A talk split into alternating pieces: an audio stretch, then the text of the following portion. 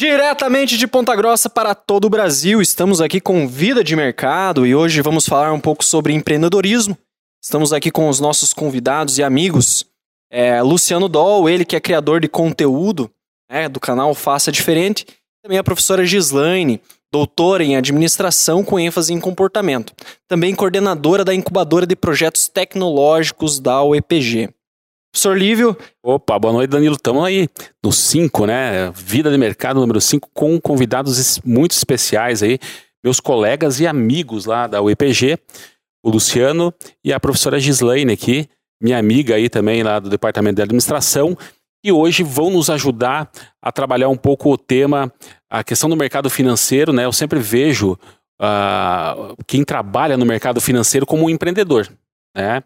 Então hoje a gente vai discutir um pouco essas características é, do empreendedor, do inovador, né? O mercado financeiro que ele vem se, se renovando a cada, a, a cada momento, né? É uma coisa muito dinâmica e isso exige não só estudo, como características próprias e comportamentos próprios das pessoas que é, estão operando ali. Então, o que, que acontece? Hoje é, eu convidei os dois justamente para fazer esse bate-papo, Danilo. Fugir um pouco daquela questão do mercado financeiro em si, né, números, gráficos, e ver um pouco da questão de comportamento e principalmente empreendedorismo e inovação né, né, nessa área. Show de né? bola, então. Chama a vinheta, tamo junto.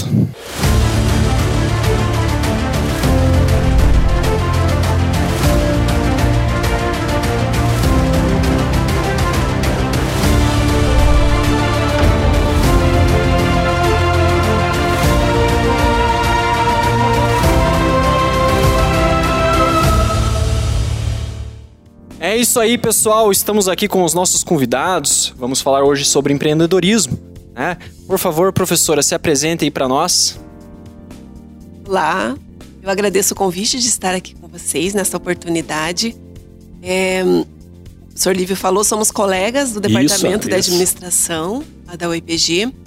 Sou professora atualmente de empreendedorismo, então muitas figurinhas para trocar aqui também com meu colega, professor Luciano Doll. Uh, e também ex-professora do Danilo, né? Isso, o ano passado. Então isso. Então temos ainda uma, uma relação recente, quase, né? De professora E a professora também, a Gislaine, foi convidada nossa a frequentar uns dias lá a nossa sala do Vida de Mercado, até para entender um pouco a dinâmica do nosso, da nossa atividade lá no mercado financeiro. E foi muito bom tê-la lá, e é por isso que hoje né, fiquei muito à vontade e muito feliz de tê-la aqui. Né? O Luciano, entusiasta de mercado financeiro, né? ele vai falar um pouco aí, mas ele é um entusiasta, várias palestras para alunos meus, muitos, muitos alunos vieram atrás de mim é, depois de ter assistido a palestra do Luciano sobre mercado financeiro. Né? Foi umas palestras que você fazia há um tempo atrás, né, Luciano? E incentivou muita gente a, a ter esse viés de investidor. Né? Luciano, por gentileza, se apresenta para nós aí. Legal. Obrigado, Lívio. Obrigado, Danilo. Obrigado, a honra estar junto com a Gislaine aqui, com a professora Gislaine, né? Eu sou o professor Dol, mas não quero que me chamem de professor, apesar de tudo. 20 anos, Gislaine, na, na UEPG. Na UEPG, né? é. E, e, somos aprendizes nesse mundo que não é mais de pontos finais, mas de reticências. então eu tô aqui para com, com, o peito aberto para aprender junto com vocês e falar, trocar experiências aí sobre empreendedorismo, inovação é mercado financeiro. O dinheiro é uma coisa que faz parte da vida das pessoas e não há dúvida, como o livro falou, que, que depende do espírito empreendedor para saber bem lidar com o dinheiro. Né? É essas características que nós vamos discutir um pouco hoje, né? Eu queria começar aqui com a Gislaine, né, Gislaine? Você que é da área de comportamento, é uma minha colega lá de departamento já há tempo, né? É, então, a gente sempre conversava no mercado financeiro e você sempre tinha o mercado financeiro como uma coisa distante das suas atividades. E aí eu te convido lá para você passar um período é, visitando o nosso escritório, vendo a nossa atividade. E eu queria saber de você esse feedback aí, né, né? Como é que foi isso aí? A questão de comportamento lá para nossa atividade de trader, de investidor. É, o que, que você achou? Qual que foi a tua impressão assim né? Você que é da área de comportamento, mas voltado realmente à, à parte assim da administração, né? Uma, uma coisa não tão holística, mais acadêmica, né? Obrigada, Lívio. Eu acho interessante como a gente hoje consegue ter mais informações acessíveis passo que a gente consegue conhecer um pouco mais de vários assuntos. Então, por exemplo, tentando fazer um link com essa vida de mercado financeiro e o empreendedor, eu noto que a pessoa que tem um estilo, um comportamento empreendedor tem uma certa aceitação ao risco um pouquinho mais presente, um pouquinho mais dominada, e aí ela acaba não se assustando tanto com este estilo da vida do trader, né, ou do mercado financeiro de, uma, de um formato mais amplo. E hoje, formatos como esses de vocês, de podcasts ou outros, permitem com que eles possam se aventurar de conhecer, de experimentar. Isso aconteceu comigo. O fato de eu ter experimentado por proximidade, por amizade, fez com que eu conhecesse um pouquinho mais de algo que era muito desconhecido. Quando o professor Lívio comenta, né, que o Luciano aventura, né, na, em algumas transações aí do mercado financeiro, eu era absolutamente ignorante. Eu desconhecia muito dessas informações, até por estudar outra área. Então fiquei lá e, e, o Lívio, com toda a paciência do mundo, me mostrava, né, ó, formatos gráficos, né? E eu acabava conversando com as pessoas, mas como você se sente ao é. analisar isso? Como você se sente quando você perde? Como você se sente quando você ganha? E a parte comportamental, uh, e até conversando com o Lívio também, mostrou o peso que tem parte do domínio emocional para essas questões de risco, de encorajamento e de atuação. A gente vai ter um vida de mercado assim muito específico da área comportamental. É da área uhum. de aceitação. Eu sempre falo aceitação ao risco, né? Quando você vai, por exemplo, a uma lotérica lá e faz um jogo da Mega Sena onde você gastou 12 reais, né? Você fez na sexta, no sábado você não ganhou na Mega Sena. Você não vai perder o domingo chateado com esse 12 reais que você jogou ali, né? Então quer dizer que isso você tem aceitação do risco. Você aceitou o risco e aceitou as probabilidades que eram é, pouquíssimas de você ganhar. Né? Então aquele dinheiro realmente você colocou ali com essa aceitação. E o mercado financeiro é, das operações ela exige isso. E isso que eu explicava para a Gislaine quando ela foi lá. Né? Então foi muito bacana, né? O Dol eu lembro muito bem do pai dele, né, o Manfredo. E lá em 2007, quando eu trabalhei com ele na reitoria, eu achava muito bacana, porque ele me chamava na sala dele. E aí eu trabalhava numa área onde ele me fiscalizava o meu trabalho lá. E ele me chamava lá para falar de ações e não de. e ele que era um cara muito focado no trabalho, era um é. cara muito assim, é, dedicado ao que fazia, né? E não perdia tempo, assim, às vezes com outros assuntos. E eu achava muito bacana ele me chamar ali para discutir alguma ação ele operava pela Ágora na época, então era muito legal. Ele, pô, tô posicionado aqui. Então ali é, ele sempre tava, já tinha essa, esse ímpeto do investimento, né? Ah, peguei um pouco de, do, do, Luciano, peguei um pouco da Patrícia e tô aqui fazendo, pô, vamos ver se sobe, desce, né? Ele gostava muito da Gerdau, eu me lembro que a gente falava muito, né? As mineradoras, então... É, e depois o Luciano quando começou a trabalhar com o ensino superior, mas é, na, na, esfera particular, trouxe muito isso para os alunos, né, Luciano? Você sabe que essa história de mercado financeiro, vou contar para vocês como é que começou. Começou com 11 anos. Eu, 11 anos de idade, eu, todo moleque gosta de videogame. Na época já existia o videogame, tinha o Atari de alavanca. Você é da época Sim, do Atari da, de alavanca? alavanca? Pois é. Aí eu tinha um primo, tem um primo, né? Que tinha um primo na época rico, todo mundo tem um primo rico, né? e ele tinha todos os videogames e tal. E eu falei pro meu pai, pai, pô, eu quero ter um videogame também, né? E, e o pai falou: Olha, eu não tenho condição de, de te dar um videogame, né? É, você precisa uh, juntar dinheiro de algum jeito aí pra coisa acontecer. E meus tios tinham um panificadora. Né? É. Eu falei, pai, e se eu for trabalhar com eles lá, dá certo? Dá certo, você pode ir juntando dinheiro, beleza. Daí comecei a trabalhar com os meus tios. E aí comecei a juntar dinheiro, falei, pai, agora sim, agora vai dar certo, vou comprar o videogame. Ele falou assim, não. Pai tinha esse negócio assim de, de ao mesmo tempo que ele estimulava, ele te, uhum, segurava. te, te é. colocava um desafio, né? Ele é. falou, não, porque tem um negócio chamado inflação. Falei, Opa, mas e agora? então quer dizer que se eu for juntando dinheiro. a palavra tá na moda. Não vai, não vai dar certo. Ele, não, porque na época, o que, que era isso aí? Era 1990 né? Numa época que, que a inflação Nossa, bem na hora da virada do plano real Isso ali. mesmo. Isso ia, quando ela ia 40% ao mês. É. Aí o pai falou assim, mas tem um jeito. Tem um jeito. Se você comprar dólar, né? Você consegue proteger o dinheiro. Olha pai só. era economista, administrador sim, e tal. Se comprar dólares, protege dinheiro. Ah, é? Tá bom.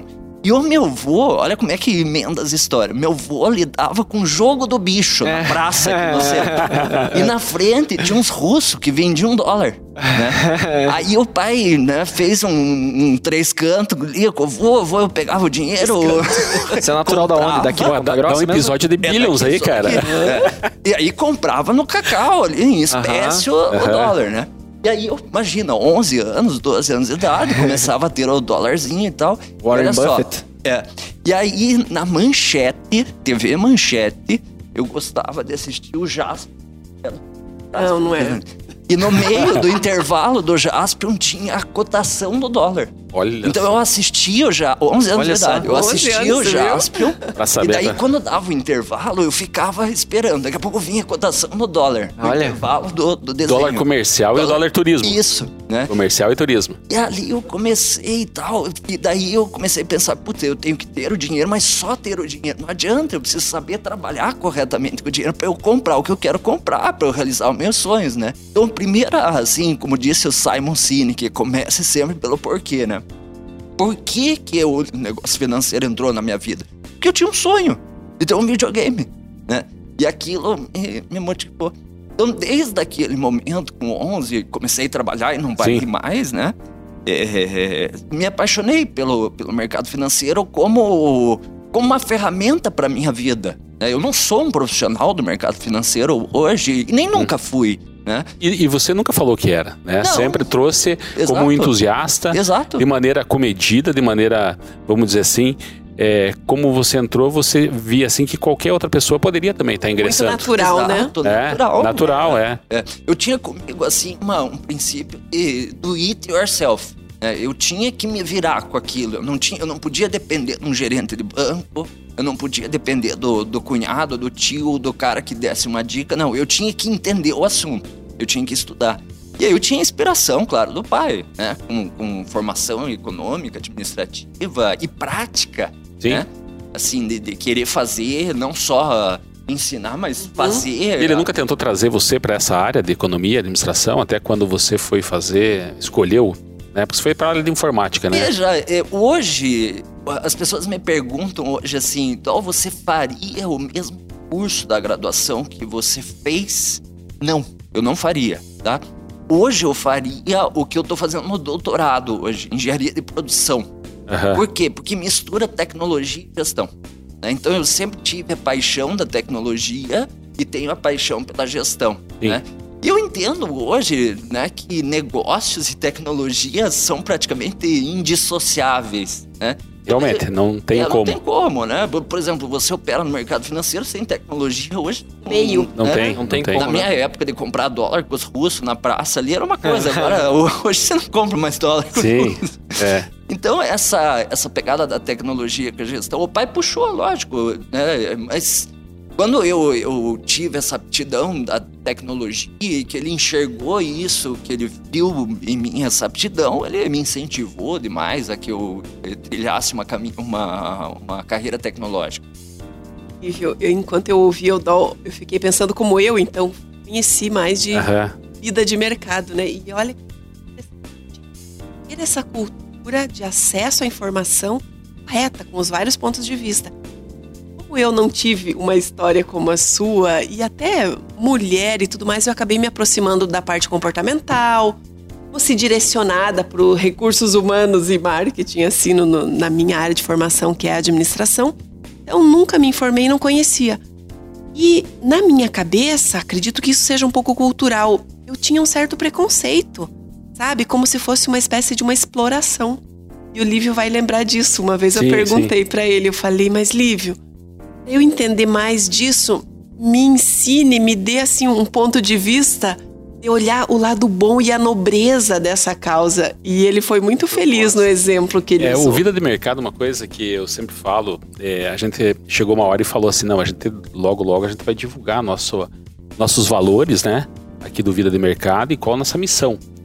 Eu acho que um dos nossos valores é mostrar como as pessoas podem se aproximar do mercado financeiro e elas fazendo de forma correta, elas vão estar tá é, trazendo um recurso que está, às vezes, na mão dos grandes bancos, dos grandes fundos, e quem tem muito dinheiro.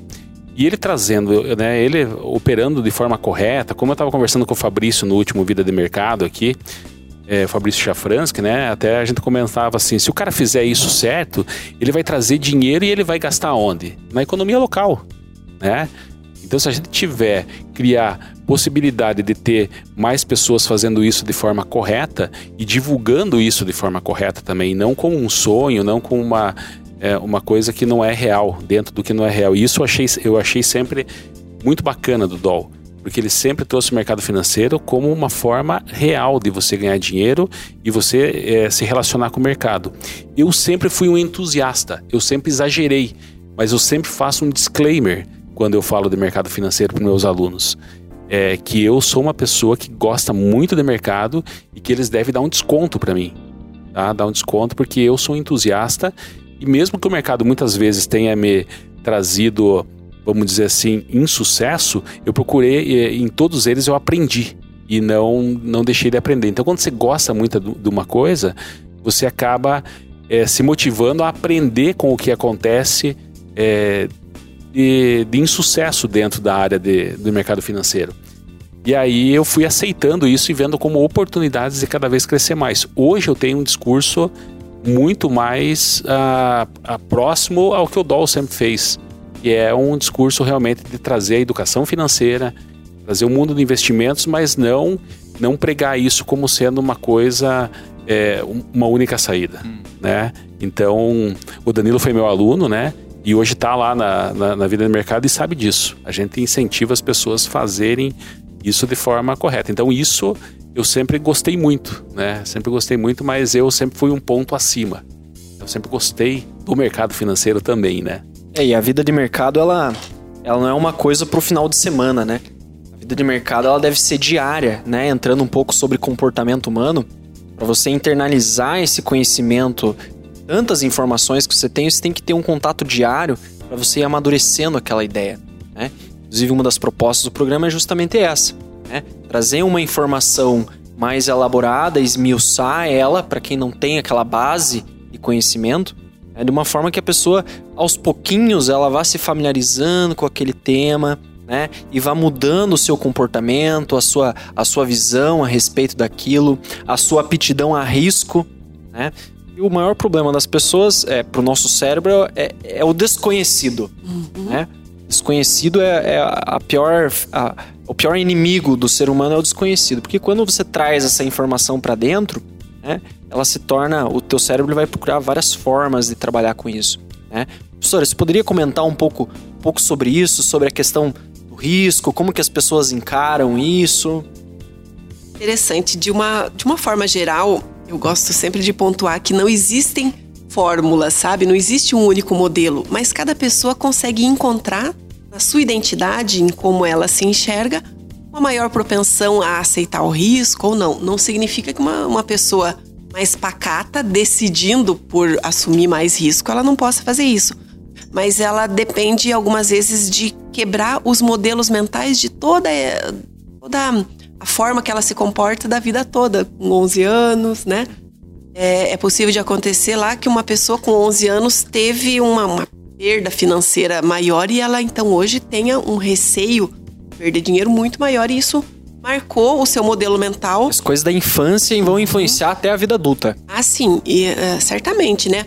Os nossos modelos mentais, a forma como a gente enxerga o mundo são muito diversos, né? Eu não, não quero entrar em termos técnicos nem nada, mas eles guiam muito a forma como a gente experimenta as, as experiências, né? Como a gente se joga para as experiências. Então, uma pessoa que possivelmente lá na infância tinha sentimentos de perda de dinheiro possa uma dificuldade maior de trabalhar com questões que envolvam risco, como é o caso do mercado financeiro. Então, só que ela sendo consciente disso, o, o autoconhecimento é uma palavra muito da moda, mas ela é, é algo atemporal. As pessoas, a gente precisa se conhecer. Eu conheço o meu perfil, que é diverso do Luciano, do, do Lívio e o seu, né? Porque nós temos histórias e, e composições bioquímicas diferentes, mas a gente consegue disso modelar, talvez alguns com mais esforço. Então, se eu tenho consciência que eu tenho medo, Né? Eu, eu sou uma pessoa muito cuidadosa com, o risco. Eu não sou aventureira, né? Mas ando de bicicleta, né? Agora um pouco menos. Olha o risco dela andar de bicicleta. É, é. que não é. Ando de bicicleta. Não é tão é. conservador. Mas o que, que eu faço? É. Eu estudo muito o trajeto, que horário, por exemplo, ah, nós vamos até Ambev lá, né? Um, tra um trajeto que tem caminhões em volta. Então, horário que tem menos e tem gente que não, ah, se joga, só vai, né? Isso são os perfis diferentes nossos, mas todos conseguem resultados. O que, que a pessoa precisa? Alguns de repente precisam se cercar de outras atitudes e informações para daí tomar a decisão. O que eu quero dizer é que a possibilidade de mercado serve para todas as pessoas, depende de você estar disposto então a adequar quem você é para isso. Então alguns vão cara e na coragem, o aventureiro, né? Se joga na, na, na bicicleta lá na descida. Eu vou com frio de mão puxado. É o meu perfil, né? No meio. E, a aptidão a risco, ela tá relacionado à, à necessidade de controle? É, voltamos então no aspecto das características individuais, né? Então algumas pessoas têm uma percepção de desapego muito mais clara, né? Tanto apego dos relacionamentos, apego ao dinheiro, apego às, às pessoas, às rotinas, né? Outras pessoas têm isso muito mais tranquilo. Isso. É, é muito mais é, natural para ela, mas ela consegue modelar isso. É uma coisa que eu vejo, assim, né? E, e acompanho lá o Faça Diferente do DOL, tudo. E Luciano, com relação a essa mesma pergunta, só que de, direcionada a você um, um pouco diferente. Eu vejo que você tem, assim, uma vários empreendimentos, inclusive o triatlon, né? Que é uma, que é um, vamos dizer assim, faz parte da tua vida. Você triatlon fa... foi banido, você sabe. Não? Não, não, não. É, um princípio de artrose no quadril. É. Genética. Então tô só no ciclismo agora. Fui Pô, legal. da natação e da corrida. Principalmente da corrida, né? Então, mas você é atleta e gosta disso, já foi triatleta, exige vários treinamentos e, e eu vejo você assim também como multiempreendedor, tem várias frentes que você empreende. E eu vejo você enfrentar isso sempre com planejamento. Não sei se estou certo, se esse risco, né? Eu vejo assim, na minha forma de ver, que eu enfrento o risco com planejamento. Se eu tenho oportunidades no mercado financeiro, eu vou olhar elas como aconteceram no passado, vou usar estatística, vou planilhar, e aí sim eu vou é, topar é, correr aquele risco ou não. É a forma que eu faço. Né? E queria saber de você, né, que pô, já correu risco no mercado financeiro, já foi investidor e tem esses, é, esses empreendimentos. Né? Eu vejo que o planejamento está muito presente na tua, na tua rotina. Tá e não tá. Vou te contar por quê. O cara é meu bitmark dele. É, tem, tem o que eu mostro, né? É. De rede social. Eu assisto né? lá, eu vou esse é meu bitmark, eu tenho que me aproximar disso. Ai, ai. Por que, que tá e não tá? Porque assim. É, é o mundo, o mundo empresarial, mesmo o mundo financeiro, tem mudado bastante, né? Eu defendo muito assim essa tese de que a gente tinha um modelo de negócio linear né? Nós uhum. vínhamos assim, vamos, vamos fazer um, um, rescaldo histórico aí. A gente vinha de um modelo de revolução industrial, um modelo linear. Por exemplo, quando o Danilo fala de controle, controle é um negócio da revolução industrial, né? Controle, tempos padrão, e movimentos, padrão, tempos controle, tempo, essa coisa da produtividade, uhum. o sistema de qualidade total, isso tudo vem da, da, da indústria, né? E a gente vive. Ultrapassado hoje, já. É, é, assim, eu, eu, eu até tenho sempre um cuidado de afirmar isso, que são práticas é, que a indústria adota ainda e que fazem sentido muitas vezes, mas que precisam ser incorporados a modelos mais contemporâneos de gestão. Né? Aí você entra atualmente no modelo startups, um modelo de inovação, um modelo exponencial, né, como diz o Ray Kurzweil, de a lei dos retornos acelerados, a automação, a robótica, a inteligência artificial, tudo isso vocês têm ouvido falar. Né?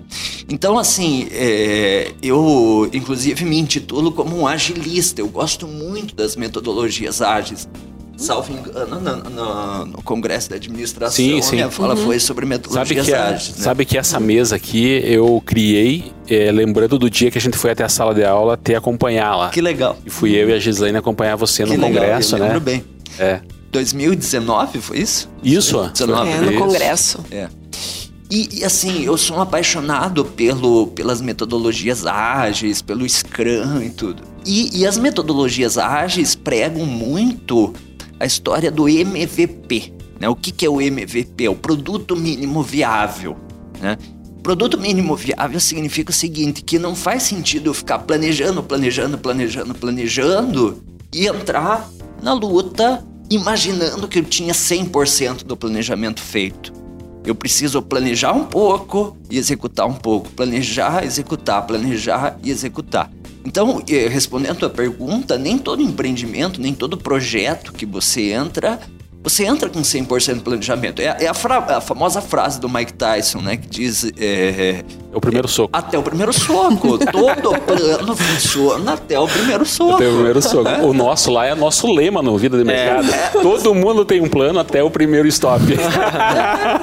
então assim, você vai dizer, então não pode é. planejar? Não, não é isso. Lógico que você tem que planejar. Sim. Mas é um planejamento mais cíclico, baseado em MVP, em metodologias ágeis. A discricionalidade inteligente, né? Exato, né? Para você conseguir encarar esse, esse mercado que exige inovação, exige uma aptidão ao risco. Não, não tem como. Eu, você lembra do Didi Grafista?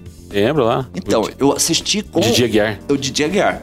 O Didi Aguiar, eu assisti uma palestra... Apresentei, apresentei essa semana pra vocês o Didi Aguiar, né? Botei um vídeo lá. Um cara bem mal-humorado, assim. É, é. Não. Eu a lembro figura. de duas coisas. Nós estávamos nos bastidores aqui conversando com a Gislaine e a gente comentava como é interessante quando você conversa com alguém ou assiste uma palestra, é. um conteúdo, às vezes você fixa uma, duas, três frases sim, daquela sim. pessoa.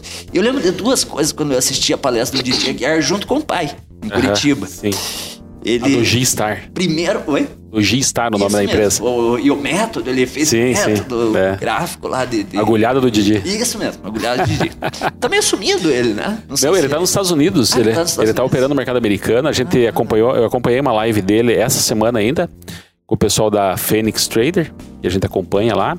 E, e aí eu, é, eu vi o Didi, hoje ele, hoje ele tá.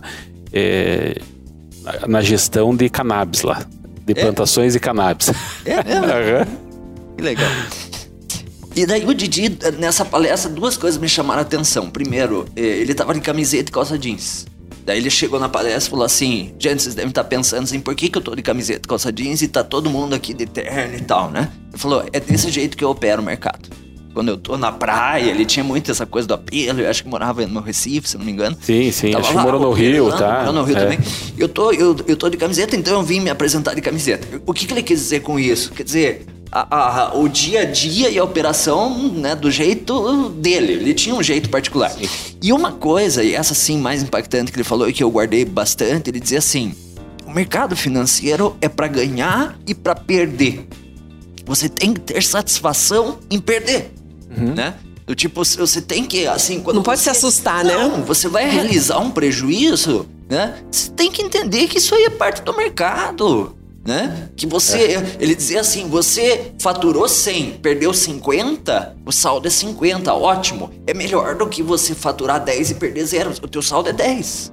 Né? Uhum. Então, assim, essa coisa do conservadorismo, eu não tô. Cada um tem um perfil por óbvio. Ele falava, vai querer né? ganhar um jogo de basquete de 100 a 0 sempre? Exato. É isso. é isso. Não, tem que bater a linha de fundo e vambora. Exato. Né? Então, assim, é, é, até às vezes as, as, pessoas me encontram e dizem, nossa, Doma, você tem um monte de projeto e tal. Eu falei, cara, tenho. Quer sentar aqui para te contar todas as derrotas que eu tive? Vai, vai uma semana inteira aí só para contar. É.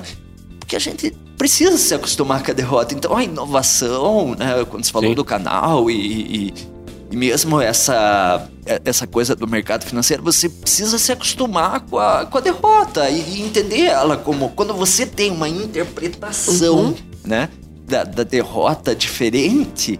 Né? Por exemplo, eu falei da artrose do que eu tô no quadril. É.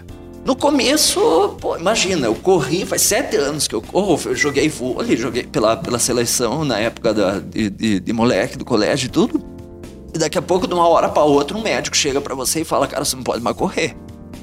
esquece. Isso que você faz o dia inteiro e tal, esquece, não pode mais fazer. Né? Cara, foi uma semana assim para eu processar aquilo Sim. e dizer, meu Deus, mas não é possível, eu não tenho o que fazer. Não, não tenho o que fazer, né? Esquece, né? Aí eu fui, assim, compreendendo essa derrota, né? E comentava com você que agora só faço ciclismo. E se você me perguntar, Dó, você quer voltar aonde você estava e voltar a fazer o triatlon? Não. Eu não quero. Eu tô super feliz fazendo ciclismo. Eu faço um dia de ciclismo, um dia de musculação, tô super feliz. Quer dizer, eu, eu, eu trabalhei essa derrota. Uhum. Né? Então eu acho que essa aceitação que, que é muito uhum. comportamental, né? Sim, sim. Eu sou muito assim, eu sou muito é, nessa, nessa linha também. Eu sempre gosto de pensar em novas possibilidades. Eu, e eu mudei o plano várias vezes, né? E, e muitas vezes, uh, muitas pessoas que tiveram a mesma coisa interpretaram como uma derrota. E o cara lamenta até hoje. E eu já deixei ele lamentar faz muito tempo. Como diz é. você, uma semana depois já estava vendo outras possibilidades. Semana, né? Como lidar com o erro, naturalizar é. a possibilidade do erro, é. né? Eu, eu, eu, costumo dizer assim: é, as pessoas, algumas pensam muito no futuro e outras pensam muito no passado, no que passou, né? Eu tenho um defeito, eu, eu sou muito no futuro, né? Até as pessoas brincam, eu não entendo nada desse troço de signo, mas o cara fala, ah, você é aquariano, aquariano pensa lá na frente. Eu não, não, não sei o que tem ciência nesse negócio, mas eu sou um cara que pensa muito na frente. Então, eu tenho um problema, às vezes, de ansiedade né? De querer assim, sabe? De querer fazer. As coisas aconteçam. As coisas aconteçam, mas não tá uhum. acontecendo, mas o que, que tá pegando? Entende? Desamarrar e tal. Em compensação, o que passou, né? Quem vive de passado é museu. Acabou, acabou. Toca pra frente. Eu quero, eu quero saber amanhã o que, que vai, o que, que eu vou fazer. Ah, mas eu errei, eu falhei, eu fracassei. Foi, né? A partir daqui é outra, outra vida. Então, eu achei tão bacana a professora Gislaine estar junto, porque é totalmente comportamental. Você precisa, né, a gente falava também nos bastidores, a questão da disciplina, do foco, né, de você ter uma configuração mental que envolve o empreendedorismo, sim, sim. atitudes, né, de autonomia, de autodisciplina, de se conversar consigo mesmo. Né, uhum. De você se perceber, de se perceber, se aí se olhar, né? É, eu, é, é, assim, eu ah. me conheço porque eu sou assim, né? Sair se olhar. Né? Conhece Sair se olhar, né? É. né? Então acho que essa, esse, esse, conhecimento, essa, essa autonomia, essa liberdade também, tudo de você trabalhar são, são coisas inerentes ao mercado financeiro, né? Luciano, eu fiquei refletindo é, quando o Danilo perguntou, né? Se tudo isso, né, do, do modelo das empresas, indústrias, ficou ultrapassado, né? E até um tempo atrás, em outras conversas com, com pessoas, tenho muito essa preocupação que a gente evolua, né? Então, os meninos comentaram ali, né, que, que eu fiz meu doutorado estudando um pouquinho de culturas de inovação. E o modelo da Suécia, ele é muito baseado na evolução, não na revolução, né? Na evolução, a gente entende o quê? Planejamento, e aí eu melhoro ele com aceitação do risco e o aprendizado e feedback inerente ao erro com isso eu vou melhorando e não substituindo aquilo que eu já conhecia. Então eu ainda vejo o planejamento como importante. Claro. Eu ainda vejo como necessário requisitos de, de qualidade, Sim. resguardar padrão. Sim. E o que, que eu vejo algumas vezes nos, né, como que diz, nos blogueiros de fim de semana, né? Não, porque agora não é mais assim, agora é a inovação e tudo mais. Tudo bem, eu preciso inovar em cima de um conhecimento que eu já aceitei como, como necessário. É o caso de padrão, como lidar com o erro. Hoje em dia a gente vê. Eu, eu, eu penso assim, meu Deus, estamos voltando para os anos 80 com relação a direitos do consumidor. Hoje em dia, uma, uma porção de, de é, negócios inovadores não resguardam o direito do consumidor. A pessoa não encontra acesso para falar, para reclamar. E nós vivemos a era dos saques, né? E de ouvidorias e tudo. A gente cresceu entendendo isso como algo isso. necessário. E aí, de repente, agora, não, não, isso não precisa mais. Continua precisando. A gente tem que construir novos degraus sem tirar os degraus que a gente já é. tinha evoluído. Né? Então eu vejo que essa é uma reflexão importante da gente evoluir sem perder aquilo que a gente já concordou como necessário. Né? Padrão, melhoria, é, o lado bom do erro, é não o lado ruim do erro. É. O retrabalho, eu concordo totalmente contigo. É? E assim, quando se fala em metodologias ágeis, hoje é, fala-se muito no hibridismo. Sim. Né? Sim. Uhum. Eu até não conhecia essa, essa denominação que você falou da Suécia, eles, eles terem um apelo pela evolução, evolução, não pela revolução, que eu acho legal.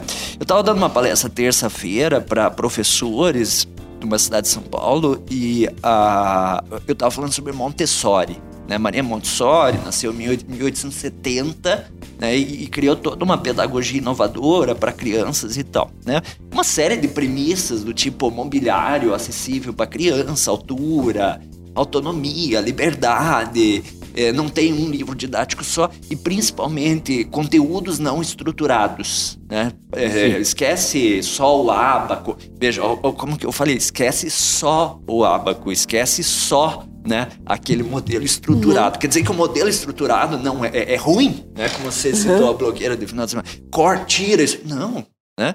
A lógica é tão importante quanto é. a criatividade. Isso. Hoje fala assim, ah, soft skill, porque é soft skill, porque é soft skill. Cara, você não vai viver só de soft skill. Né? Uhum. Você precisa Sim, de hard é. skill. É. Né? Como é que vai operar o mercado financeiro só com soft então, skill? Então não é não ou, faz isso. é sempre é e, e, não ou. Né? É um complemento. Então, nessa palestra eu dizia assim, gente, eu tô falando aqui de Montessori, eu não quero que amanhã vocês cheguem na sala de aula de vocês e façam uma revolução. Uhum. Não é isso. Né? Eu até fiz a metáfora, pensa num elástico. Né? Você estica o elástico, né? Estica, estica. A hora que você soltar o elástico, ele não vai ficar na posição esticada, mas também não vai voltar à posição original. Ele vai pegar um meio termo, né? É o que aconteceu com a pandemia. A pandemia, eu comentava hoje até no pessoal do ciclismo de manhã das 5 e meia são mais dois casos de tecnologia. Eu, a gente chama, o nome do nosso grupo chama Estônia. É porque Estônia é uma, uma, uma, um país é, que tem o melhor governo eletrônico do mundo, né? E a gente está planejando até uma viagem para Estônia, ficou o nome do grupo Estônia. então a gente brinca que é pedal hora bar né? Que a gente vai pedalando, né? A 25 de média conversando sobre mercado e tecnologia. Quase um podcast. Daqui a pouco nós vamos gravar um podcast. Foi para gravar lá. Na, na bicicleta. E aí a gente comentava exatamente isso. Avisa é um mês antes quando for convidado. é, pra se preparar. Pra treinar. Levar o cilindro de oxigênio, né? É. é. E a gente comentava assim, como é que vai ser esse mundo pós-pandemia, né? Se Deus quiser, a gente está começando a ter um horizonte de uma certa administração da pandemia, com vacinação e tudo. Veja, é, ele vai se acomodar, ele vai voltar, a água vai voltar pro leito do rio, vai. Né? Isso muitas práticas aprovaram, né? Exatamente. Quer dizer, ela não vai voltar exatamente no curso do rio, né? Uhum. Você vai ter um hibridismo. Você é. Vai, não é o online e o offline é o online e uhum. o offline. Né? Uhum. Não é o ágil e o tradicional, é o ágil e, e. o tradicional. Né? Então, essa, essa coisa não é o risco só e esquece o conservador, não. Né? É, então, esse, mistura, esse é. equilíbrio que, que eu entendo que é salutar para o empreendedorismo, para os negócios, para o mercado financeiro, para a vida da gente. Né? E, a, e o mercado financeiro eu vejo assim, eu vejo ele muito desse jeito, porque eu operei várias técnicas. Eu operei. É o gráfico lá, né? Operando análise técnica. O Luciano até me conheceu mais com análise, com análise técnica. Depois, a análise fundamentalista, que eu tenho formação contábil, né? Então, eu tenho análise fundamentalista já um pouco é, dentro de mim, né? Pelo que você sempre olha uma empresa, você tem essa, essa questão fundamentalista. Então, as duas eu nunca vi dissociadas, né? Mas aí tem a, o que eles chamam de fluxo de ordens, que é você olhar as regras ou o sistema mexendo, né? O sistema trabalhando dentro das regras determinadas pela Bovespa. Então você tem um sistema ali e esse sistema ele tem um fluxo de trabalho e como todo sistema, né, Luciano, você falou agora do elástico, todo sistema, uma vez ele, vamos dizer assim, exigido ao máximo, ele vai mostrar ineficiências e essas ineficiências elas geram oportunidades. Então a pandemia foi muito isso, muita, uhum. é, ele fez a gente mudar o sistema e os sistemas que a gente tinha se adaptado, eles mostraram suas ineficiências. E, e essas ineficiências foram co cobertas muito por atividades que você hoje é, faz online. Então, por exemplo, uma coisa muito bacana que eu era cansativo para mim, a Gislaine deve concordar.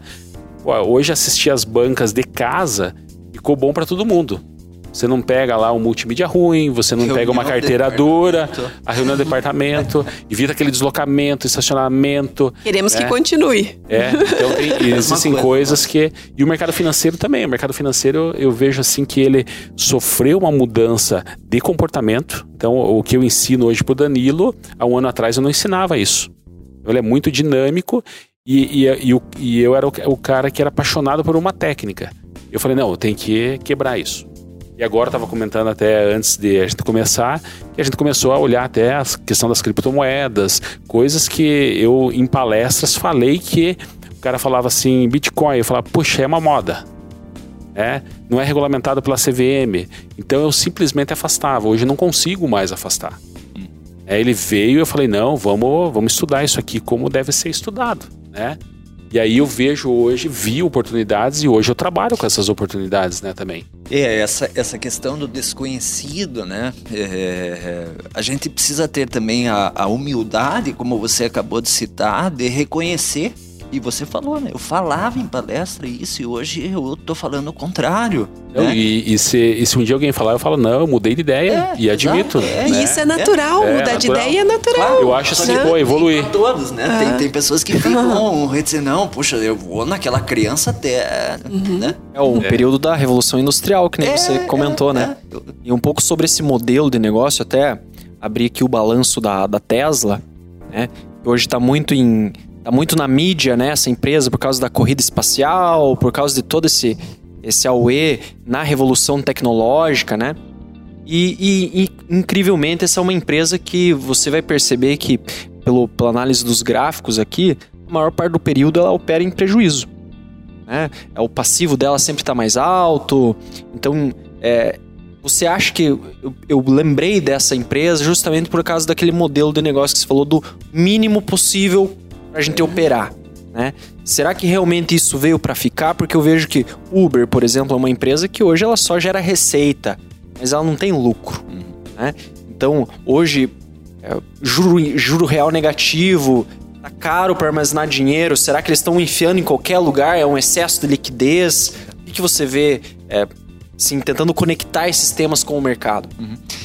É, esse é o conceito da nova economia, né? é, se entrar no, no, no, mercado de capital de risco do Venture Capital, as startups, sobretudo muitos unicórnios, né? Uhum. É, operam assim. O Nubank é um outro exemplo, né? De uma empresa que recebeu, inclusive, um aporte agora de uma mega rodada em que o Warren Buffett entrou junto, né? E que é uma empresa que, que opera com uma dificuldade do ponto de vista do conceito tradicional né, do administrador sim, sim. que quer ver número azul no balanço. Uhum. Né? Então, é, essas empresas vivem é, de uma expectativa futura.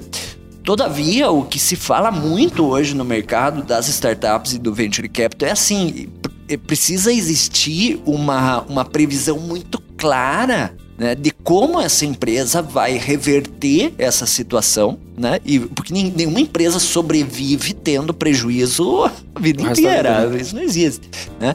Então, como reverter isso num prazo execuível, né? Tanto é que existem as rodadas de investimento, né? Você tem lá o pré-seed, seed, depois vai série A, série B, série C, série D e as empresas vão se alavancando e cada vez mais dinheiro investido, né? Você pega, por exemplo, o Duolingo, aquele aplicativo, né? O Duolingo sim, sim. Tá, tá, tá indo para abrir IPO.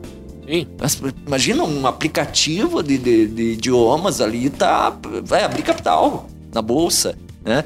Então, é, é, eu vi hoje sobre a RAP, né, que é colombiana, está recebendo um aporte novo e tal.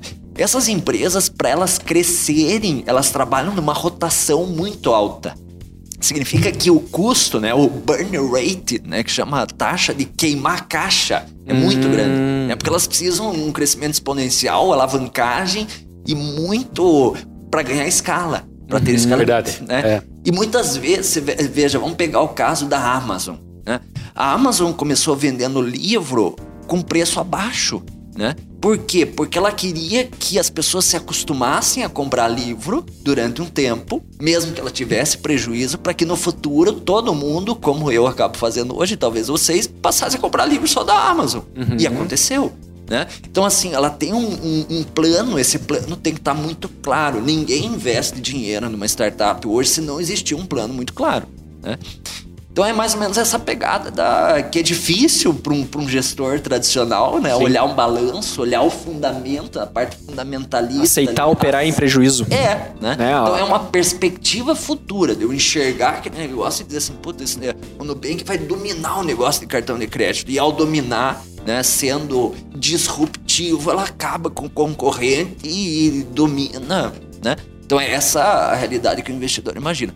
O YouTube foi comprado pelo Google, salvo engano, por 1,6 bilhão de dólares na época, que era um negócio que operava num prejuízo enorme, enorme, né? E, e, eu lembro que foi uma operação, isso aconteceu aqui, acho que uns 15, 10, 15 anos atrás. Foi uma operação assim que o mercado olhou e disse: Meu Deus do céu, como é que os caras pagaram hum. tanto dinheiro por um negócio que, que opera num prejuízo enorme, né? Mas o que, que aconteceu com o YouTube? É perspectiva futura. Isso é empreender, né? Gerar valor, né? E aproveitar as ineficiências do mercado, que nem o, o professor comentou, o né? O mercado hoje, ele exige, o investidor hoje, é, daqui a pouco eu vou comentar um pouquinho sobre um fundo de capital de, de risco que a gente está tá estruturando. É, é, o investidor hoje, ele, o novo investidor da nova economia, ele quer muito escala. Né? Ele quer ter é, 10 funcionários faturar 100, 11 funcionários faturar mil, 12 faturar entendeu? Uhum. O que negócios tradicionais acabam não, não conseguindo trazer, né? Uhum. Então o, o, digital permitiu isso e, e, é, um, é um mercado, é uma nova economia, uma nova bolsa que começa a se abrir, né? Esse ano, por exemplo, o número de venture capital aumentou bruscamente, mesmo com pandemia, as rodadas de investimento, como, como eu costumo dizer, tem muito dinheiro na mesa né, uhum. para esse negócio de risco. É que nem o caso de uma, de uma empresa que trabalhava com produtos de alpinismo e, e camping e, nos Estados Unidos. Então, o que aconteceu? Chegou uma hora, é, o filho do proprietário começou a, ou seja, uma empresa familiar depois abriu o capital, mas ainda a maior parte das, das ações ainda estava na mão de, da, da família. Então o que, que aconteceu? O filho veio e aí um dia o pai chegou na empresa, essa é uma, um case lá, né? É, olhou o cara fazendo ribana. Oh, cadê as camisetas? O que, que você está falando ribana? Não, nós vamos começar a trocar a ribana das nossas camisetas que o nosso, o nosso consumidor trouxer aqui. Nós vamos, agora tem só a sola da bota, porque nós vamos trocar a sola da bota pro cara. E aí o que aconteceu? Pô, mas daí nós não vamos faturar. E aí a empresa teve uma queda brusca no faturamento. Mas ela teve um aumento de valor no mercado que é, em dois meses que estavam fazendo aquilo, quintuplicou o valor da, de, de bolsa da, da, empresa. Então agregou um valor, é, vamos dizer, mais perene para a empresa do que simplesmente um azul no balanço, como você fala. Uhum. Então ela veio, ele veio com essa, com essa perspectiva. Então, não, mas vamos pegar uma camiseta velha e trocar ribana, vamos, vamos fazer isso. O empreendedor é perfeito, o case é muito, muito interessante. O investidor e o empreendedor do, dessa nova economia hoje, ele não pode pensar em dividendo. Né? Que é uma coisa que, que colide assim com o pensamento tradicional. Por exemplo, a minha esposa fala muito assim: mas eu nunca vi você ganhar dinheiro desse negócio. Ela vai escutar o podcast. Vai. Mas ela vai afirmar essa. Tirar dinheiro desse negócio? Né? Quer dizer, você fica muito pautado no valuation do negócio, Sim. né? Pra, e, e, menos pautado no dividendo, né? Então, é por quê? Porque o negócio muitas vezes opera alavancado, opera com custo alto e, e, e, os, e os negócios como startups, por exemplo, mais ainda, né? É muito. É, a perspectiva, a visão de longo prazo é, é importantíssima, né? Como, como respondendo a tua pergunta. Mas tem que ser uma visão de longo prazo bem fundamentada, né? Não basta só a empresa, ah, agora nós vamos. Nenhum investidor vai tolerar situações de, de, de, de fundamentos da empresa que não provem claramente uma perspectiva futura. Pode demorar 4, 5, 8, 10 anos, mas tem que haver uma perspectiva e uma explicação clara de como o cara vai chegar naquele ponto. Uhum. Né? Mas é uma realidade de mercado do, do venture capital muito forte hoje, né? Hein, professora, e você acha que essa, essa mudança do mercado ela está muito relacionada a algum, algum um novo padrão de pensamento, um novo comportamento? Você já percebe isso nas, nas, nas, na sala de aula, por exemplo, na ponta, né? Vejo que sim, e essa foi, sabe, Danilo, uma das minhas motivações para assumir disciplina de empreendedorismo. Que eu, eu já dou aula há um bom tempo, não vou repetir há quanto tempo que o Luciano dá, mas é mais ou menos o mesmo tempo. E eu sempre fui professora de estratégia. E aí eu comecei a notar sinalizações assim, porque a gente acaba gerando relações de afeto com os alunos e tudo mais. E eu comecei a notar muitos deles pouco encorajados para empreender quando não tinham o emprego salariado, né? Aquela mentalidade de buscar a estabilidade do emprego certo, né? E aí alguns mandavam currículo, professora, faz uma recomendação no LinkedIn para mim, né? Distribui meu currículo, daí eu, ok, faço isso por você, mas por que enquanto isso você não monta alguma coisa ou se aventura na sua área de competência e monta ali uma empresa e seja vender informação, supondo que a pessoa conheça uma, uma área de logística, uma, uma área coisa. financeira, alguma coisa assim. E eu notava assim um pessoal tão bloqueado para o espírito empreendedor e eu entendi assim, a gente precisa tornar isso mais corriqueiro, ao passo de que sempre nós temos escolhas. Então, eu vejo assim, não vejo o mundo como um mundo de um único caminho, um único caminho certo. É como a árvore da vida, assim, tem muitos galhos, muitas possibilidades das pessoas se realizarem. Quer seja no, no pequeno empre, no pequeno negócio, é, algumas pessoas podem encontrar uma gigante satisfação num pequeno negócio muito voltado para um público específico, como o livro falou ali, pessoa trabalha com camping, mas ela tem experiências maravilhosas e ela atende no mês seis pessoas, mas aquelas pessoas, seis pessoas têm uma experiência incrível que remuneram ele mais do que se ele atendesse 60 pessoas. Né? Eu até quero fazer uma, é, eu até quero fazer uma pergunta agora, mas é pro Danilo, que foi, que foi aluno da professora e remonta esse espírito que a professora falou, porque o Danilo largou um emprego é, CLT, com uma remuneração é, é assim razoável, para empreender no mercado financeiro, na vida de mercado. Então, é, para mim, ele fugiu do padrão. Ele está aqui conosco hoje, né? É, é recém-formado. Lá no escritório se destaca também pela questão do planejamento, a questão por confiar muito no que estuda. Então, eu queria ver dele, Danilo, se via nos colegas ou, e, a, e a tua decisão é, como é que pesou para você, puta, vou empreender nessa área de mercado financeiro e vou firme? Eu acho que tem muito a ver com aquela questão que a professora falou do modelo mental. Né? É, eu, por crescer dentro de uma comunidade judaica, sempre foi um incentivo você ser um, nômade. Né? Eu, tenho que, eu tenho que sobreviver em qualquer lugar do mundo. Eu não posso, não posso ficar preso a uma empresa, posso ficar preso a uma ideia, eu tenho que estar em completa mutação o tempo inteiro, né? Então acho que esse modelo mental é, me ajudou a, a, aceitar um pouco, empreender e, e, assumir riscos além do comum, né? Porque é, aí com a, com a informação, né, que não adianta nada, você tem um modelo mental, mas não tem informação. Então eu sempre pensei assim no mercado, via como um negócio assim, porra, que negócio legal, mas era muito distante, sabe? Era muito distante. Eu não achava que aquilo era para mim. É, é e, e, nunca fui um cara assim muito programado financeiramente. Eu nunca me, me, importei com dinheiro. Ah, tem dinheiro aqui? Tem, não tem, não tem, tá bom, sabe? Só que é, quando, quando eu tive o contato ali com o professor Lívio é, dessa questão do mercado, vi que não era um bicho de sete cabeças, sabe? E, ah, é difícil, é difícil, tem que estudar? Tem que estudar, mas e aí? O que, que é fácil? É? O que é fácil? Isso foi me ajudando, é, também pelo, pelos empregos, a, o modelo mental, né, que eu trago comigo, me ajudou, assim, a, o meu último emprego, ele me mostrou é, a minha capacidade, né? Acho que tem muito aquela questão de você otorgar autoridade para uma pessoa para você conseguir ver o desenvolvimento dela, né? É, quando a pessoa se vê limitada, é muito difícil dela querer galgar novos patamares. Né? Quando você está aberto e você tem que desenvolver soluções, né? a água batendo na bunda, a dor, né? o que motivou dor, o homem isso. a sair da caverna, né? Vamos procurar comida.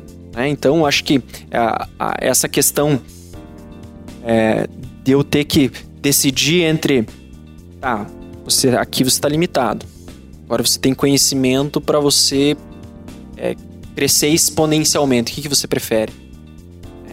Então fui obrigado a tomar essa decisão. E depois que eu tomei essa decisão, eu não volto atrás.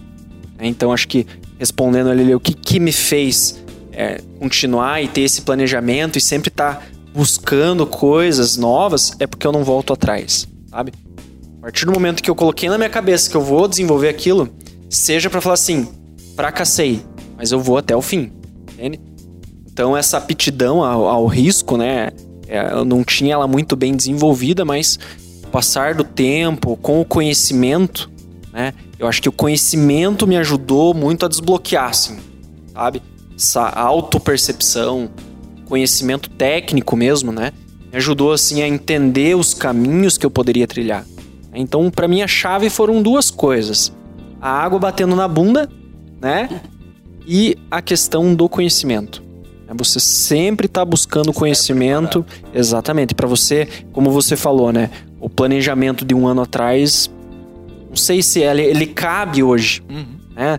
Uh, com essa mudança, não sei mensurar isso ou se você tem um dado a respeito disso, mas cinco anos é, atrás não equivale cinco anos daqui para frente em questão de revolução, né? De evolução, né? Melhor falando. Acho que uma revolução dificilmente vai acontecer, mas uma evolução do pensamento, sem dúvida. A professora Gislaine não pregou no deserto. É, Eu é, ficava bacana, lembrando. Muito bacana. É, é, claro que a aula remota é, é diferente, né? Uhum. Mas uma das primeiras atividades que a gente faz é perguntar para o pessoal assim: por que fazer planejamento estratégico nos dias de hoje? Por quê?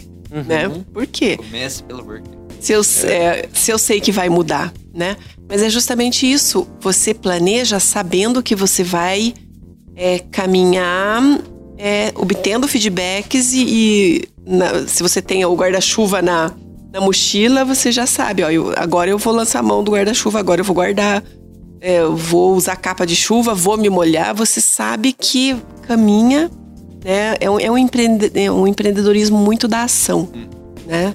Agora uma coisa, que ele é necessário. Claro, dentro da estratégia e trabalho isso em algumas empresas, o OKR, né? Que hum. são os objetivos, resultados chaves, que trabalham com horizontes menores, quer dizer, você não vai uhum. deixar de planejar, mas sim uhum. curta ciclos. Né? É, e os OKRs, ou seja, objetivos mais de curto prazo, não substituem essências de você ter um propósito claro. Ai, professor, mas agora não é mais missão, agora é propósito. Eu, eu falei, é só um termo.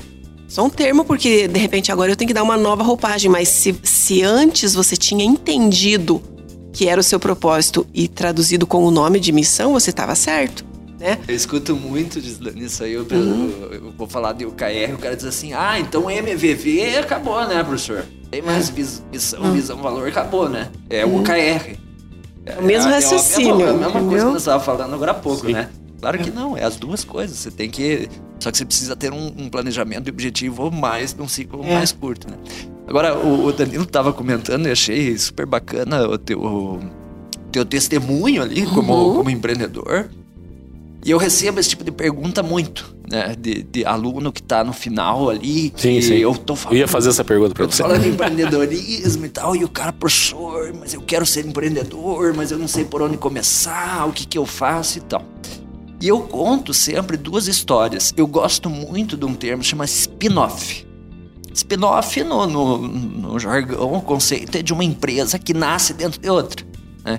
Então, dois negócios que eu iniciei lá atrás, há 20 anos atrás, foram exemplos de spin-off. Né? Um deles, eu, come, eu participei de um projeto dentro da UEPG chamado C4Tech, que era da eu professora lembro. Leide, que sim, não existia sim. no TEAD ainda, né? Um dia, era... sexta-feira, final de tarde, eu tava na UEPG do centro, a Leide me encontrou no corredor, falou, Pia, quero conversar com você, né?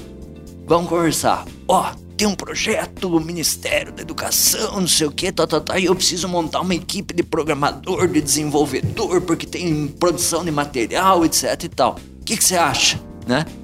Legal, professor, eu gostei, vamos conversar mais? Vamos, né? Foi montado e assim, eu assumi um, um cargo dentro da instituição que, que trabalhava e montei uma equipe, né? E essa equipe se transformou numa empresa. Nós criamos uma empresa chamada Espécie Soluções Eu lembro Web, da Espécie. Né, que, que, que era a marca da perereca, que o Tavinho falava lá no tempo da rádio ainda, a marca da perereca, o primeiro site da rádio, etc e tal. E a gente montou a empresa de lá, né? Então foi uma spin-off de dentro. Eu, eu não... Porque quando você está num negócio, você vive as dores. Pô, mas esse negócio aqui é aquela coisa de se enxergar a oportunidade, enxergar o que ninguém enxerga. Vocês estão enxergando essa decoração aqui na mesa, eu estou enxergando um chapéu. né? Uhum. Quer dizer, cada um enxerga de um jeito. Eu, tô é. enxergando cada. Se você enxergar uma empresa, você vai, você vai empreender. Você não precisa estar solo, absolutamente solo no começo. E outro exemplo é do Instituto DOL, que era uma escola de pós-graduação que nasceu dentro da Faculdade União. Né? Quando eu, eu fui para iniciativa privada trabalhar como professor, a instituição, é, a Faculdade União, o, o, diretor era o Marco Razuc, o Razuc chegou para mim e falou: Dol, por que você não monta um negócio de, de, de pós-graduação de tecnologia aqui dentro? Né? Eu, legal, né? vou montar. E montei. Uma verticalização. É, é uma verticalização. É, o mercado chama de spin-off, né? Uma empresa que nasce dentro de outra. Então, assim, às vezes aquela pira do cara, não, eu tenho que empreender. Cara, eu falo pro cara, vá trabalhar, vá pro mercado. Sabe, né? que, a, sabe que o projeto Vida do Mercado é isso, né? É, ele nasceu, assim, de uma ideia até que a Gislaine me passou, que é lá da comunidade de prática. Depois eu quero que ela fale um pouquinho só rapidinho ali. E, e ele hoje ele não tem exatamente um rumo. Ele vai surgir. Então ele é o. É, dentro do spin-off ele, ele, ele nasceu e agora ele, ele vai gerar alguma algum produto. A gente não sabe ainda. Ele é muito novo. Né? Conceito, né? E então eu tentei abrir um outro negócio antes, é, ter um outro negócio antes dentro do mercado financeiro. Não queria corretora, não queria esses tradicionais.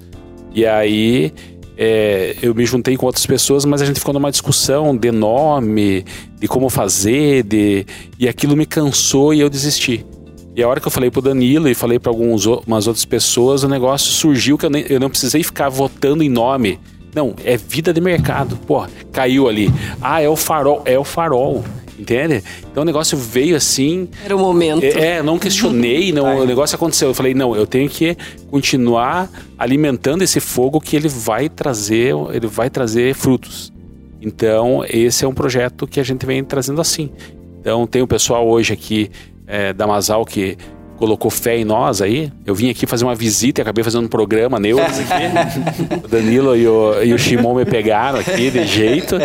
E, e, foi muito bacana. Foi muito bacana e a gente vai criar alternativas para manter o projeto, né? Essa comunidade de prática, essa, essa questão.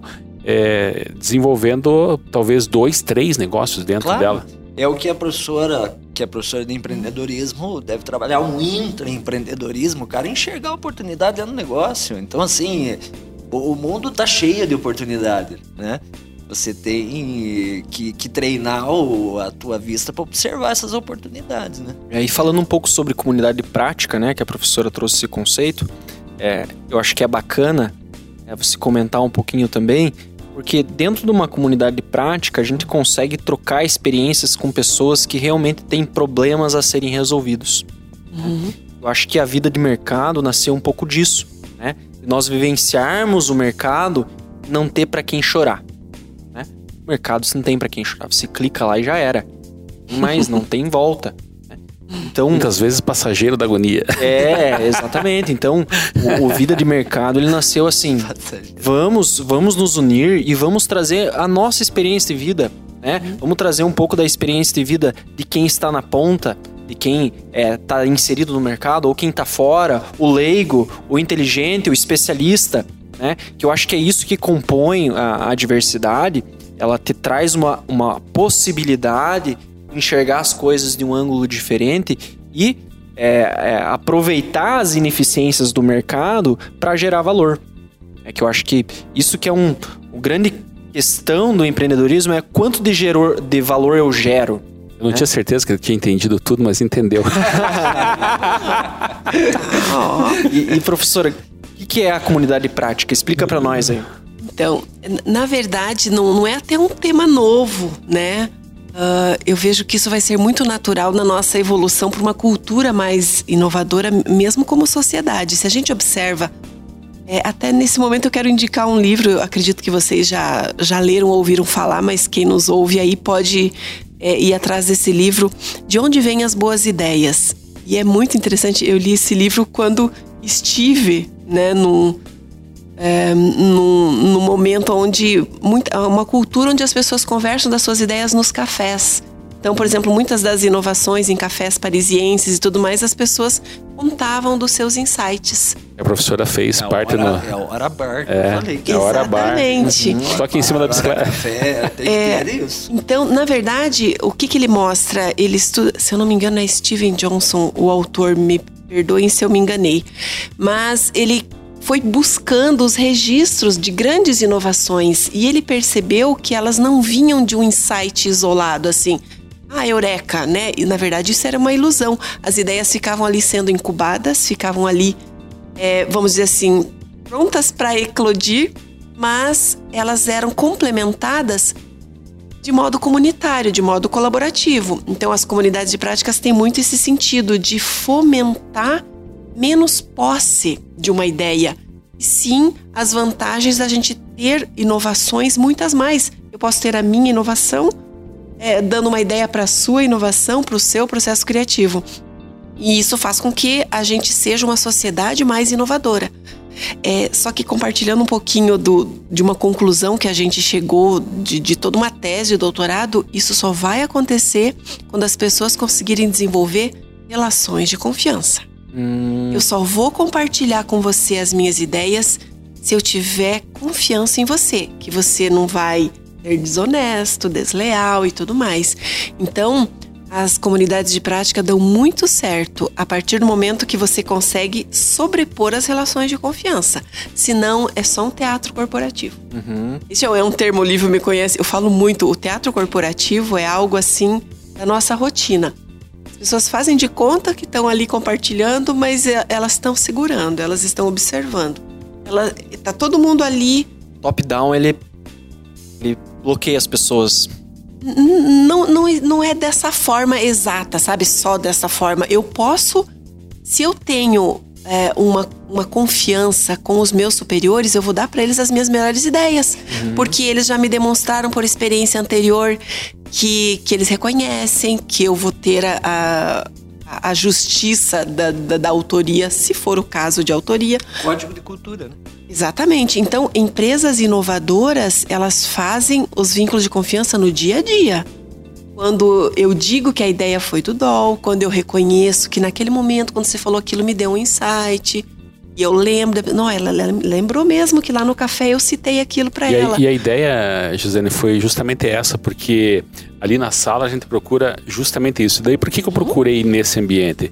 Uhum. Porque uma vez que você está no mercado financeiro, a gente não teria ali uma competição entre nós. Ele é tão grande que a gente poderia nos juntar sempre uhum. E buscar as oportunidades dentro do mercado, porque o mercado não é contra ninguém, ele simplesmente existe né? Exatamente. Então eu não estou concorrendo com o Danilo lá, ele não está concorrendo comigo, nenhum outro rapaz que está lá está concorrendo. A gente está se ajudando e todo mundo torcendo para todo mundo. É, eu já tentei trazer isso em ambientes mais corporativos e no funcionalismo público, né? E me frustrei bastante. Né? Uhum. As pessoas sempre estão de boas ideias, a autoria é de vários, né? Uhum. Então eu falei não, eu vou trazer para um outro ambiente né? Fiz questão até nesse projeto de pegar uma licença da UEPG para tentar assim é, limpar minha cabeça de, de várias coisas e para mim colocar realmente o tempo ali dentro de uma coisa que eu realmente gosto e acredito, né? Então a, a, aquele conceito que você me trouxe aquela vez foi superficial. É, você me falou ali, mas aquilo me marcou muito. Então achei assim, puxa, é isso aí que eu quero. E aí o Danilo, o pessoal entendeu rápido. E aí a, parece que a, coisa começou a fluir e as coisas começaram a acontecer de forma assim rápida, né? De forma que agrada as pessoas que estão ali. Hoje elas têm elas têm vontade têm, e a gente nota, né, no nosso ambiente ali, orgulho de estar naquele lugar ali, uhum. com aquelas pessoas, um torcendo pelo outro. Isso te realimenta, né? Isso realimenta. Eu te ouvia e eu ficava pensando assim: várias pessoas com a sua vara de pescar no rio. Uhum. E aí eu olho, ele pescou, que legal, tem peixe. Uhum. Né? Ao invés de eu olhar, ué, ele. Puta, ele, boa. É, que legal, tem é, peixe. Exatamente. Tem peixe, não é. é? Porque a pessoa pensa assim, não, eu vou continuar então, porque tem peixe. Uhum. Né? E é o sentido das, das comunidades que se realimentam porque os peixes estão ali. É. Não é, é a visão de abundância, né? Tem uma, uma frase de Marco Aurélio que eu lembrei agora, do imperador romano, que ele fala que quando você estiver abatido, estiver triste, olhe para os teus amigos e observe as qualidades que eles têm. Então, poxa, olha aquele teu amigo lá, olha aquele cara, poxa, aquele cara é especial nisso que ele faz. E ele falou que isso dá ânimo, né? Você apreciar o que há de bom nas pessoas que estão ao seu redor. É, isso me marcou, é, essa frase do Marco Aurélio, porque realmente, você parar para refletir assim no momento que você está mais, mais cabisbaixo, né? Você admirar a força e a coragem do amigo seu no momento que você está tá com medo, né? Ou no momento que você precisa ser um pouco mais controlado, você olhar para a pessoa que está do teu lado e falar, ó, oh, aquela pessoa ali realmente ela é assim. Poxa, bacana, né? Uhum. Então, é, a questão do exemplo, da comunidade de prática, eu acho que é justamente isso. Né? Quando, quando existe essa sinergia, é, um puxa pela mão do outro e não larga. Né? Um vai cutucando o outro, vai entendendo onde Sim. cutuca. Ah, esse aqui para funcionar é aqui que eu cutuco. Pum. Né? E isso que é bacana, né? O conhecimento, essa troca de informações, a confiança, que nem você comentou, né? Uhum. Acho que é, o, é a chave aí do, toda essa questão, é. né? Tenta trazer, assim, o melhor da pessoa, né? Porque nós temos pessoas lá bem introspectivas, né? Pessoas, assim, que falam muito pouco. A Gisele até conhece pessoas ah, que lá. E elas estão lá ainda. Hum. Elas continuam lá depois de alguns meses. Você vê que a pessoa está crescendo e está se sentindo bem naquele ambiente. Pensando, né, no ambiente mais, de repente, corporativo, que um, vamos dizer, um propósito mais mais claro, porque, né? Eu acho que vai frutificar em coisas excelentes, né? Ali no nosso já está muito bacana, né? As estratégias, as coisas dentro do mercado financeiro elas vão fluindo melhor. Uh, há uma briga para estudar. Não, eu faço isso aqui. Não, eu também faço. Entende? Legal. Pô, isso é, é gratificante. Vocês assistiram a Escola do Rock? Sim, uma boa. Uhum. Existe uma, uma mensagem que para mim é muito clara nesse filme, que é antigo, né? o Sim. Jack Black, né? Aquele Sim. comediante. E porque ele é um cara fracassado, ele é um músico fracassado que, que se faz passar pelo cunhado dele, salvo é, engano. É. Só tinha um emprego. É um amigo, é um amigo, um né? amigo é. e tal, que Super otimista. o telefone e tal, e o cara se faz ser o cara para ir ser professor numa escola, numa pré-escola, né? Tradicional, né? Isso não, não só a escola tradicional, como ele nunca tinha dado aula, ele foi lá porque ele precisava viver, né? É. Aí ele chegou dentro da sala de aula, Tô dando um spoiler aí, quem que, que vai assistir o filme. Não, ele, ele é antigo, tá desculpado. É, tá desculpado. A gente assistiu, só tô fazendo uma 1900, 1900 é, tem um monte de gente que nem nasceu ainda. É, também. Aí ele chega na escola e pensa: pô, eu não sei fazer nada, eu só sei tocar. Minha paixão é música, né?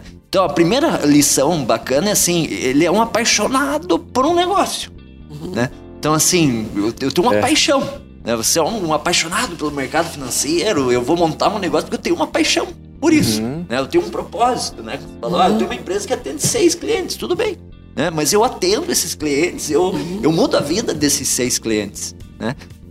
Então ele chegou na escola e aí são cenas que eu tenho na cabeça, assim, ele olha num quadro e tem um monte de nota e tal. Ele fala, mas por que serve esse troço aqui? O que, que é isso aqui? Nota, estrela? Ele, ele pega até a cena do filme, ele rasga o troço aqui, rasga, joga fora, né? Tem mais nota aqui, né? Por que, que precisa de nota? Aí ele pega aquela turma e os alunos todos, né? Comportadinho e tal. É. Daí ele pega o cara lá de trás. Vem aqui, vou, vou te mostrar aqui. Eu acho que você vai dar certo para esse instrumento aqui. né? Daí ele pega ali o aluno, né? Daí ele começa a diagnosticar a aptidão do aluno e tal. É. Tem o cara da frente, o cara de trás, o, quieto, o quieto, o cara que fala bastante. O que, o que não tem talento nenhum, né? O que não tem talento nenhum. Aparentemente. Aparentemente não tem talento, nenhum. Né? É. Ele transforma a sala num conjunto, numa banda que é uma comunidade, né? Em que todos exercem um papel é, fazem as suas aptidões aflorarem, né? É isso. E é um filme que eu, sinceramente, era um negócio para dar risada, eu chorei no final. Uhum. É, é. Porque eu me emocionei com o filme, eu me emocionei com a mensagem do Sabe filme. Sabe que eu tenho uma passagem com esse filme, a minha, a minha sogra tava sentada lá em casa e passando o Netflix. E passava, passava, passava. E eu via que ela não encontrava nada. E aí eu falei assim: vou, vou colocar um filme bom pra senhora. E botei o, o Escola do Rock. Mas eu coloquei meio assim, querendo dar uma. Pô, ela adorou. É, então. Agora me deu vontade é, de assistir é, de volta. É, é, bacana. Então, essa, essa. É, até a gente falou de Revolução Industrial, né? Indo um pouco pro comportamento das pessoas, e você, você comentou do, do cara que tem perfil diferente, né? Sim. É, um tempo atrás você chegava numa sala de aula e dizia: escuta, quem é o cara mais inteligente daqui? Era o cara da matemática, uhum. né? Então, assim, e, e, hoje. Daí lá em 1990 veio né, inteligências múltiplas com o Gardner e agora entrou forte essa coisa do soft hard skill, essa ambidestria, e você vê que o cara quieto, às vezes, né, é um cara é, é, super, que tem, tem super talento, e, e ter a complementaridade numa equipe, num time, numa, numa é. empresa, é fundamental. Ninguém faz nada sozinho. Né? As, as aptidões nossas aqui se complementam, não, não existe, né? Eu aprendo com você, você aprende comigo, eu aprendo com o livro. Exatamente. É isso, é. Eu até comento com o pessoal, é, quando eu tenho a oportunidade de passar conhecimento lá, na, lá no escritório, né, no Vida de Mercado, e eu não sou um professor, eu sou um colega de estudo, né? Eu quero quero passar a minha visão de como eu estudo, como eu vejo aquilo e ajudar a pessoa a interpretar da maneira dela, né?